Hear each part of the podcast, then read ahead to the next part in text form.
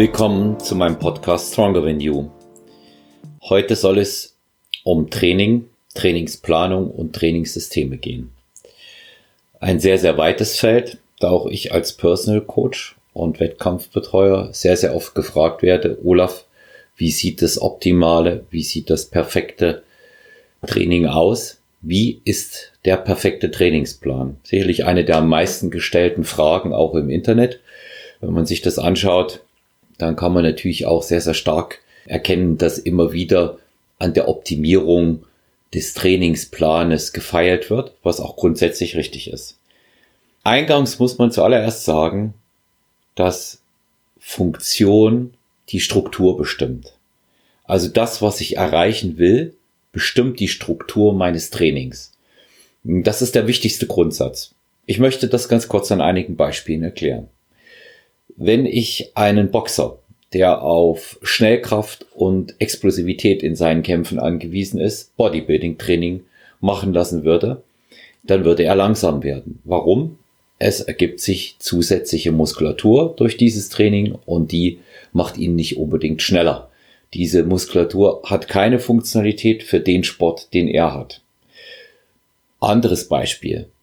Einen Powerlifter, der auf sehr hohes Körpergewicht auch angewiesen ist, um diese extremen Lasten bewegen zu können, werde ich natürlich auch Cardiotraining machen lassen können. Aber Cardiotraining nur in dem Umfang, wie es ihm nützt, sein kardiovaskuläres System für dieses Training, was er absolviert im Powerlifting-Bereich, zu stimulieren. Er wird kein Marathon laufen. Ja, er wird auch kein Langstreckentraining machen können.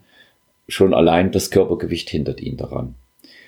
Und so kann man das auf verschiedene Bereiche herunterbrechen. Letztendlich ist entscheidend, wie sieht mein Trainingsziel aus und danach richte ich meine Trainingsplanung, eventuell auch das Trainingssystem und dann auch mein persönliches Training aus. Ich beginne mal hier auch wiederum mit einem möglichen Beispiel.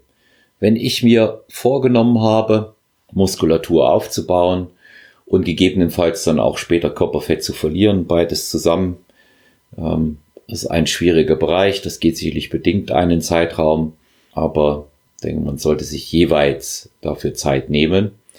Also wenn ich diesen Plan habe, Muskulatur aufzubauen, werde ich ein Trainingssystem wählen, was zuallererst meinem Leistungsniveau, meinem Leistungsstand entspricht. Das bedeutet, bin ich ein Anfänger, bin ich ein Fortgeschrittener, habe ich Trainingserfahrung, vielleicht nur eine Pause, eine Unterbrechung gehabt, oder bin ich sogar schon mit professionellen Ansätzen in diesem Bereich versehen. Bin ich ein Anfänger, eignet sich nach meiner Meinung idealerweise ein System mit einer hohen Frequenz. Das heißt, ich wiederhole das Training von mehreren Muskelgruppen mehrmals in der Woche.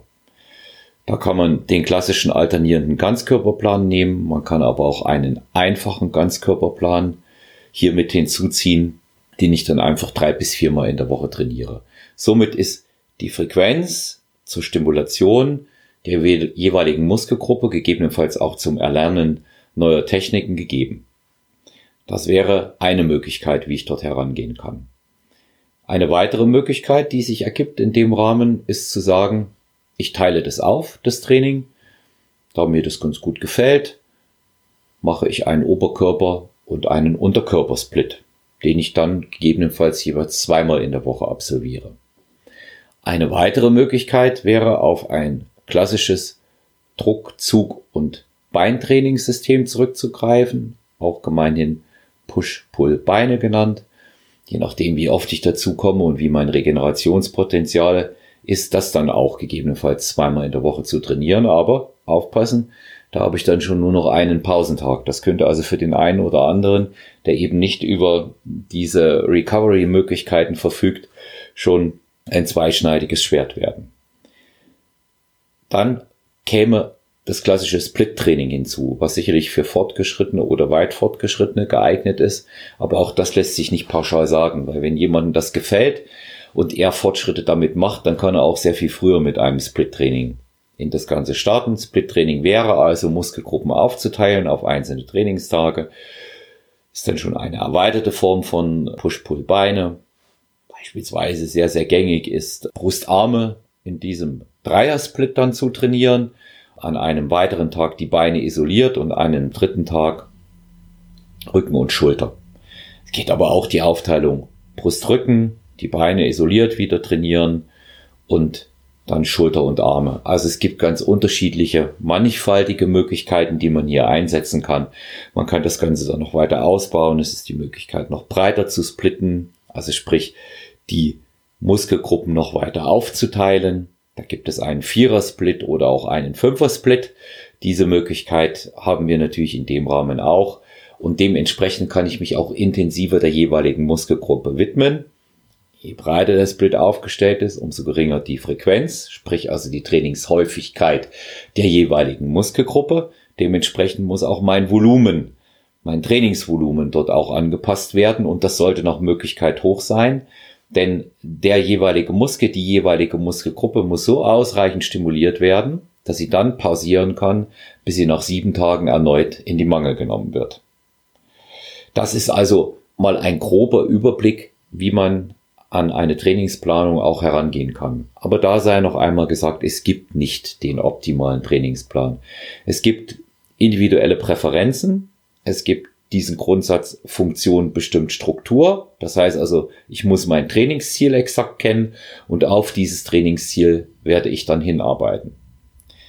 Welche Trainingssysteme kann man hier in diesem Zusammenhang empfehlen und sind sinnvoll, sich dort gegebenenfalls auch einmal einzulesen oder die mit einem Coach zu besprechen. Ich persönlich favorisiere sehr, sehr stark für jemand, der Anfänger und auch weit fortgeschritten ist, die IEB-Methode, die individuelle Leistungsbildmethode, weil ich halte deshalb sehr viel davon, weil es hier einen Krafteingangstest gibt und nach Abschluss des ersten Makrozyklus auch einen Retest immer wieder. Es ist für mich insofern sinnvoll, weil ich dann ein messbares Ergebnis habe, wie ich mich entwickelt habe. Natürlich spielt ja auch der Spiegel und das Körpergewicht eine Rolle, aber messbare Werte sind natürlich auch die bewältigten Arbeitsgewichte, die ich in so einem Trainingsrahmen dann auch habe. Die klassische IRB-Methode funktioniert so, dass ich mir einen 12-Wochen-Zyklus rausnehme. Dieser 12-Wochen-Zyklus beginnt mit einer relativ hohen Wiederholungszahl wir trainieren in der ersten Woche mit 15 Wiederholungen, mit drei bis vier Arbeitssätzen, nehmen da hm, zwischen 50 und 60 Prozent unseres Eingangsgewichtes aus dem Krafteingangstest und dann wird sich entsprechend der Planung in der ILB-Methode werden sich die Wiederholungszahlen verringern und natürlich wird das verwendete Arbeitsgewicht steigen. Das heißt, in der ersten Woche 15 Wiederholungen, in der zweiten Woche zwölf, in der dritten Woche zehn, dann acht, dann sechs und dann kann man gegebenenfalls auch mal mit fünf trainieren und dann wäre normalerweise auch der Retest fällig, bei dem man zumindest einmal sehen kann, wie hat sich meine Kraft in dem Bereich entwickelt. Und so werden immer wieder Anpassungen vorgenommen. Ein wichtiger integraler Bestandteil in jeder Trainingsplanung und in jedem Trainingssystem sollten meiner Meinung nach die Pausentage sein. Heute auch Rest Days genannt. Schöner englischer Begriff, aber Pause hört sich auch nicht so gut an. Ich finde sie gut und die müssen vernünftig eingeplant sein. Hier gibt es sportwissenschaftlich einige Ansätze, die man berücksichtigen muss. Der klassische Pausenzyklus ist eine strategische Dekonditionierung. Das bedeutet, ich mache zwischen zwei Makrozyklen eine Woche Pause. Diese eine Woche Pause ist geprägt von aktiver Erholung. Ich nutze also Massagen, ich nutze ein wenig Cardio-Training, ich nutze Mobilisation, Stärkung der Funktionalität, Verwendung der Black Roll, ich nutze Dehnungsübungen, auch um mich dann wieder fit zu machen und vorzubereiten für den nächsten Zyklus. Deshalb ist das Einplanen von Trainingspausen, auch wenn das keiner gerne hört und keiner gerne mag, der so wie wir trainingssüchtig ist, ein elementarer Bestandteil, der in so ein Training hineingehört. Was gibt es noch für Trainingssysteme, über die man sprechen kann? Es gibt beispielsweise German Volume Training. Empfehle ich auch, sich da mal einzulesen. Ich werde jetzt das nicht alles äh, en Detail schildern, immer nur ganz kurz anreißen. Da arbeitet man mit zehn Sätzen und zehn Wiederholungen. Ja, wenn man die mit einem Arbeitsgewicht durchgebracht hat, steigert man dann. Ein sehr volumenreiches Training, weil wenn man mal genau hinschaut, dann hat man dann zehn Sätze, zehn Wiederholungen, Das sind 100 Wiederholungen mit einem und demselben Arbeitsgewicht. Das ist ein hoher Load im Training, der ja, wie wir wissen, eine sehr, sehr große Rolle spielt. Kann man machen, ist eine ganz interessante Variante. Wovon ich auch sehr viel halte, sind Trainingssysteme und Trainingsansätze mit Rest in Reserve. Das heißt also, sich auch noch eine Wiederholung vorbehalten oder zwei, bevor man ins Muskelversagen hineingeht. So etwas kann man in drei Arbeitssätzen einbauen, während man dann im vierten Arbeitssatz, beispielsweise beim Bankdrücken, vorher dreimal sechs bis acht gemacht hat mit ein bis zwei Rest in Reserve und den vierten Arbeitssatz dann das Gewicht um 20 Prozent reduziert und hier bis zum Versagen mit 12 bis 13 Wiederholungen trainiert. Das wäre beispielsweise eine Möglichkeit, wie man im Training auch mit solchen Techniken vorgehen kann. Weiterhin interessant sind der Einsatz von äh, sogenannten Intensivtechniken, wie beispielsweise Reduktionssätze. Das heißt, ich mache einen Satz 10 bis 12 Wiederholungen mit einem bestimmten Arbeitsgewicht, gehe dann um 10 bis 20 Prozent herunter und schließe gleich den nächsten Satz an und dann so weiter. Ja, also das auch so lange machen. Man kann Reduktionssatz mit drei Drops machen, aber auch viel länger und das Ganze so lange machen, bis der Muskel versagt. Interessant für Isolationsübungen, ja, sprich Beinstrecker, Beinbeuger, Trizepsdrücken am Kabel oder eben auch Bizeps Curls. Für solche Übungen ist das ganz interessant, weil wir hier eben auch einfach ähm, das Brennen und den Pump spüren wollen. Auch noch einmal dort einen Ansatz für die Durchblutung setzen. Weitere interessante Möglichkeiten, die es gibt, Verbundsatz und Supersatztraining. Davon halte ich persönlich sehr, sehr viel, setze das bei meinen Klienten und auch bei mir selber ein. Kurz erklärt, was ist Verbundsatztraining? Verbundsatztraining ist, ich kombiniere zwei Übungen aus ein und derselben Muskelgruppe miteinander und trainiere sie in einem Satz hintereinander weg. Das ist dann ein Verbundsatz. Supersatz ist das Gegenstück. Ich trainiere antagonistische Muskelgruppen hintereinander weg in einem Satz. Und somit hat man zwei unterschiedliche Systeme und zwei unterschiedliche Ansätze, wie man herangehen kann. Beispiele hierfür, Verbundsatztraining, klassischer Trisatz in der Schulter, kann man auch drei Übungen miteinander kombinieren, Seitheben, Frontheben und Butterfly Reverse am Kabel. Das sind drei Übungen aus einer Muskelgruppe zu einem Dreier, zu einem Tri-Satz kombiniert und man erreicht dort einen ganz, ganz wunderbaren Pump. Eine hervorragende Methode, um ähm, der Schulter auch nochmal Fortschritt abzupressen. Der klassische Supersatz, sehr oft angewendet beim Armtraining, Trizeps drücken im Verbundsatz mit Bizeps Curls am Kabel. Finde ich eine ganz wunderbare Übungskombination, ebenfalls auch hervorragend für Pump und Wachstum. Das sind Übungen und Trainingsansätze, die seit Generationen eingesetzt werden andere Trainingssysteme, die es gibt. Lohnenswert, denke ich, äh, ist sich zum Thema DocRap nach Dante Trudel einmal einzulesen. Es ist auch ein Restpausensystem. Man arbeitet hier mit einem Split der Wiederholungen im Arbeitssatz. Man pickt sich also ein bestimmtes Gewicht heraus, macht dann acht Wiederholungen, pausiert 30 Sekunden, hängt noch einmal vier Wiederholungen an, eine erneute Pause um 30 Sekunden noch einmal drei Wiederholungen. Und wenn man diese 15 Gesamtwiederholungen in dieser Range geschafft hat, erhöht man das Arbeitsgewicht um 2,5 Kilo. Das ist eine sehr komplexe Trainingsplanung, die es hier benötigt. Da gibt es Zweier, Dreier und sogar auch Vierer-Splits. Da sollte man sich unbedingt einlesen.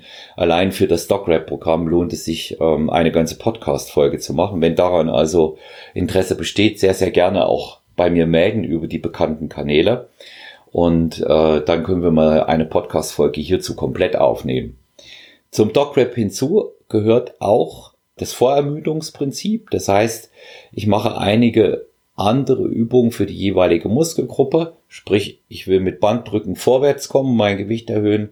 Also mache ich zwei, drei mittlere bis schwere Sätze kabelfliegende um dort ins System einsteigen zu können. Das hat auf der einen Seite den Grund des Warm-ups, zum anderen wird dort vorher schon Blut in den Muskel hineingebracht. Weiterhin gibt es das Loaded Stretching. Das gehört zwingend mit dazu. Loaded Stretching wäre, weil wir einmal beim Brustmuskel sind. Ich nehme ein sehr, sehr schweres Gewicht für Fliegende mit den Kurzhanteln, Gewicht, was ich wahrscheinlich in Wiederholungen maximal zwei, dreimal bewältigen kann, hole mir einen Spotter dazu, begebe mich in die Position Fliegende mit Kurzhandeln, breite die Arme auseinander, als wenn ich einen Baum umarmen möchte und halte dann einfach so lange, wie ich kann. Der Spotter wird mir helfen, dass mir die Handeln nicht herunterfallen. Das ist der Loaded Stretch. Ganz bekannt ist das auch aus dem Bereich der Waden.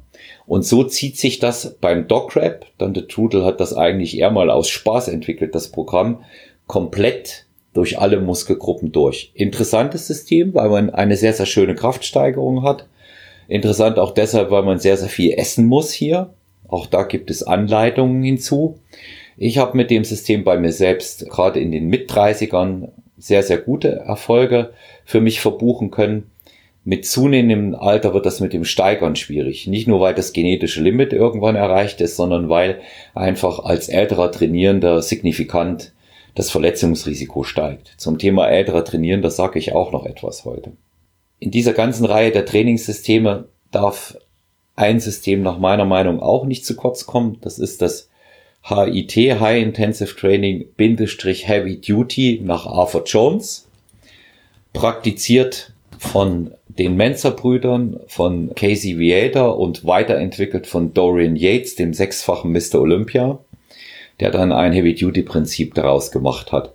Es gibt dort ganz unterschiedliche Ansätze, aber im Wesentlichen sagt man beim Heavy-Duty, beim High-Intensive Training ein schwerer maximal bis zum Versagen getriebener Arbeitssatz pro Muskelgruppe pro Übung, die ich ausführe. Hier kommt noch Vorerschöpfung mit rein, es kommt gegebenenfalls noch eine Reduktion mit hinein, vielleicht auch zwei leichtere Sätze von weg. Es beschränkt sich nicht allein nur auf diesen Satz, auch da würde das Verletzungsrisiko zu sehr steigen. Das Positive ist, Heavy Duty kam zu einer Zeit, wo noch überhaupt gar keine Splits bekannt gewesen sind. Da haben die Bodybuilder zwei bis drei Stunden am Tag jede Körperpartie trainiert. Ja, und zwar fast täglich, vielleicht einen Pausentag in der Woche. Auch zu Arnolds Startzeiten hat dann später auch auf Split, bevorzugt Dreier-Split umgebaut. Gab es das noch so? In der heutigen Zeit ist man natürlich davon abgekommen und da hat auch Heavy Duty beigetragen, dass man zunächst basierend auf dem Hit Heavy Duty System nach Arthur Jones und seinen Nautilus Maschinen zwei bis dreimal Ganzkörper trainiert hat, aber später dann, weil man festgestellt hat, dass es für die Regeneration besser ist, die Muskelgruppen auf mehrere Tage aufgeteilt hat. Dorian Yates zum Beispiel war ein wahrer Meister da, einen Vierersplit daraus zu machen und was es ihm in der Trainingseffizienz mit seinem äh, starken körperlichen körnigen Look gebracht hat, kann man ja immer noch auf den Bildern in Schwarz-Weiß, in Socken wenn sich jeder von den älteren Bodybuildern daran erinnern mag, sehen und da kommt The Shadow einfach, wie er auch genannt wurde, optimal zur Geltung. Es gibt noch sehr, sehr viele andere Trainingsansätze.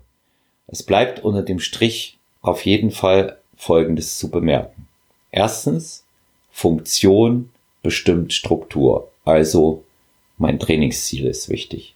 Zweitens, ohne einen entsprechenden Load oder Progression im Training wird es auch kein Muskelwachstum, keine Hypertrophie geben. Es gibt auch hier nicht den optimalen Wiederholungsbereich. Ich würde es jedoch sagen, irgendwo, um ein Ergebnis zu erzielen, zwischen fünf bis maximal zwölf Wiederholungen je nach Körperpartie ansetzen. Drittens. Bis zu einem bestimmten Alter ist schweres Gewicht und Steigerung dabei durch nichts zu ersetzen im Training. Kann noch diese Begriffe anführen, Volumen erhöhen, Intensität erhöhen und Pausen verkürzen. Das ist alles richtig, aber nichts wird da tatsächlich so sehr zum Erfolg führen wie die Erhöhung der Trainingsgewichte. Viertens, es müssen auch beim Training und dort insbesondere individuelle Anpassungen vorgenommen werden. Die hängen A davon ab, wie erfahren ist der oder die Trainierende? B, wie alt ist der oder die Trainierende? Ich hatte das vorhin schon gesagt. Also hier sollten die Athleten oder Trainierenden über 45 schon einen Gang zurückschalten und tatsächlich nicht mehr volle Pulle gehen. Mit wem ich mich auch, ich werde dieses Jahr 52 in wenigen Wochen auch immer aus meiner Altersgruppe unterhalten. Keiner von uns trainiert mehr bis zum Totalversagen. Ja, wir haben unseren Wiederholungsbereich und unsere Übungen gefunden, die uns gut tun. Und ich denke, das ist auch richtig so. Und C, es ist wichtig, dass man sich hier eine vernünftige Trainingsanleitung holt. Dann hat man auch diesen Faktor in Punkt 4 optimal abgedeckt. Weiterer wichtiger Punkt, den man in dieser Zusammenfassung nicht auslassen darf, das ist natürlich die Trainingshäufigkeit. Nicht jeder hat die Möglichkeit, fünf, sechs Mal in der Woche trainieren zu gehen, auch wenn er gern möchte. Und dazu ist es wichtig, sich einen, wenn man nur dreimal oder viermal gehen kann, was heißt nur, das ist auch schon sehr viel, einen sehr, sehr effizienten Trainingsplan zu schmieden, gegebenenfalls sich auch da Hilfe von einem Coach zu holen.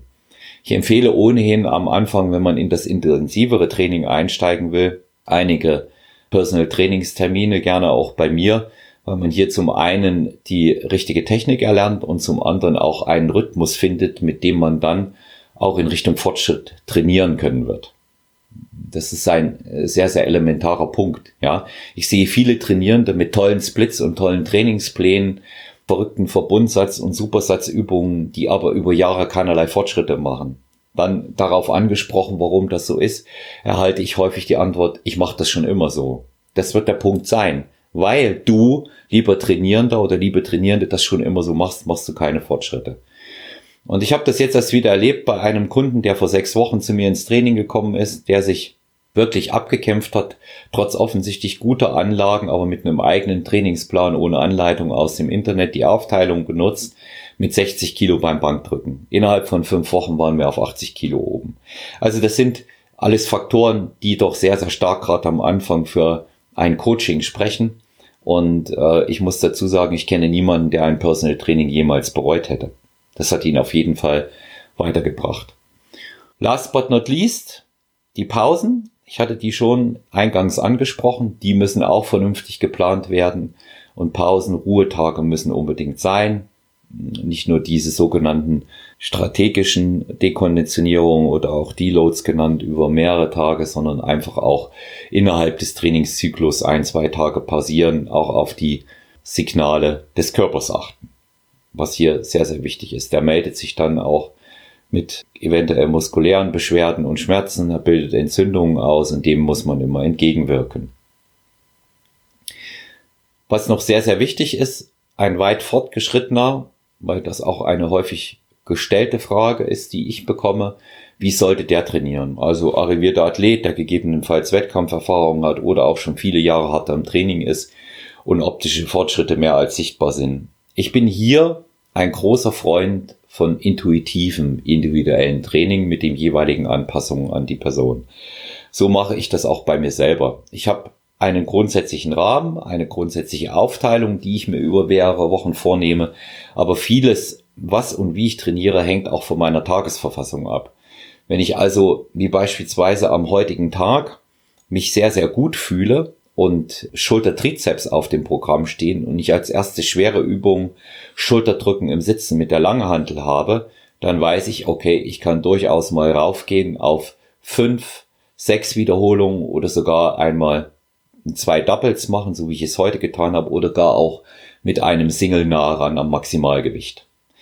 Das macht an solchen Tagen Sinn. Wenn ich aber intuitiv spüre, es geht nicht sehr viel, ich spüre, ich fühle mich nicht hundertprozentig wohl, es wäre für meine Muskulatur besser, einfach einmal leichter zu trainieren, auch für meine Regeneration, dann tue ich das. Weil man muss sich das vorstellen, wie bei einem Motor in einem Auto. Der Motor wird stärker, er wächst also praktisch gefühlt und er braucht natürlich dabei auch mehr Kraftstoff. Aber je mehr und je schneller er läuft, umso besser muss er gewartet werden. Er muss also auch einmal stillstehen, es muss einmal ein Ölwechsel durchgeführt werden, es muss geschaut werden, ob das Getriebe funktioniert, ob die Kolben und die Ventilklappen richtig arbeiten. Das sind diese Dinge, die hier eine sehr, sehr wichtige Rolle spielen. Der soll nie im Leerlauf fahren, ja, das kann er auch gar nicht. Aber es ist gegebenenfalls wichtig im Rahmen der individuellen Anpassung, und das empfehle ich auch Athleten, die gerade erst mit dem Training begonnen haben, einfach auch mal wieder die Wiederholungszahl rauf und das Gewicht herunterzufahren, um einen Wohlfühlfaktor dabei auch zu erzeugen und nicht immer das Zentralnervensystem, und da kommen wir zum wichtigsten Punkt überhaupt, ständig zu überreizen. Unser Zentralnervensystem reagiert auf schwere Belastung mit Anpassung, aber irgendwann ist dann auch die schwere Belastung so viel, dass wir nicht mehr stimulieren, sondern gegebenenfalls zerstören. Und das ist dann Übertraining. Übertraining ist nicht so schnell erreichbar, wie es oft propagiert wird. Ja, manchmal ist es nur erhöhte Stressausschüttung, Cortisolausschüttung, aber man kann ein Übertraining schon schaffen, wenn man ständig zu schwer trainiert, ohne Pausen und sich von einer Verletzung zur anderen hangelt, ohne sich wirklich auch auszukurieren. Deswegen ist es wichtig, nicht ständig an der Grenze dort zu arbeiten. Und hier macht wiederum die Periodisierung des Trainings einen Sinn.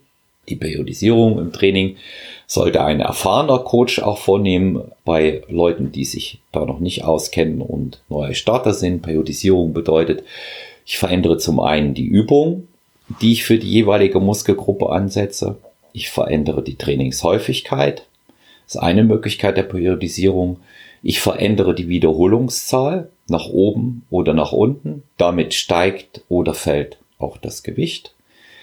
Und was eine weitere Möglichkeit äh, in der Periodisierung ist, ich tausche regelmäßig die Übungen mit der Wiederholungszahl und den Satzformaten aus. Das wäre dann immer dieses komplette Auswechseln vom Baustein. Und wenn man diese Punkte berücksichtigt, dann wird man für sich selber einen individuell zugeschnittenen Trainingsplan finden, der erstmal eine ganze Weile funktioniert. Es spricht nichts dagegen, das über eine Zeit lang einfach einmal auszuprobieren, was einem liegt. Ich halte auch sehr, sehr viel davon, sich auszutesten, zu experimentieren, damit man auch die jeweiligen Übungen findet, die man für die entsprechende Muskelgruppe auch für sich für perfekt hält, dass man auch in der Lage ist, in dieser Muscle-Mind-Verbindung das auch richtig anzusteuern. Aber irgendwann sollte die Experimentierfreude auch ein Ende haben und man sich festlegen. Denn auch ein zu häufiger Wechsel in den Trainingsplänen führt zu weniger bis gar keinem Erfolg. In dem Sinne wünsche ich uns allen ein gutes Training viel Erfolg beim Finden des richtigen Trainingssystems und viel Spaß bei der Trainingsplanung. Ich bin wie immer für Anregungen dankbar. Gerne auch Fragen und Feedback an personal-trainer.gmx.eu oder auch man.olaf auf Instagram. Auch da könnt ihr euch sehr, sehr gerne mit euren Fragen und Vorschlägen an mich wenden, wenn wir mal zu einem speziellen Thema eine Podcast-Folge im Bereich Training, Trainingssysteme machen sollten oder wollen und auch ihr Vorschläge für entsprechende Partner habt. Diese Podcast-Folge wurde unterstützt vom Vitamin Store 24 in München in der Damenstiftstraße. Ich bedanke mich für die schon seit Jahren anhaltende Unterstützung für unser Wettkampfteam Stronger You. In dem Sinne, bleibt alle stark, bleibt alle gesund und fleißig im Training. Be smart. Euer Olaf.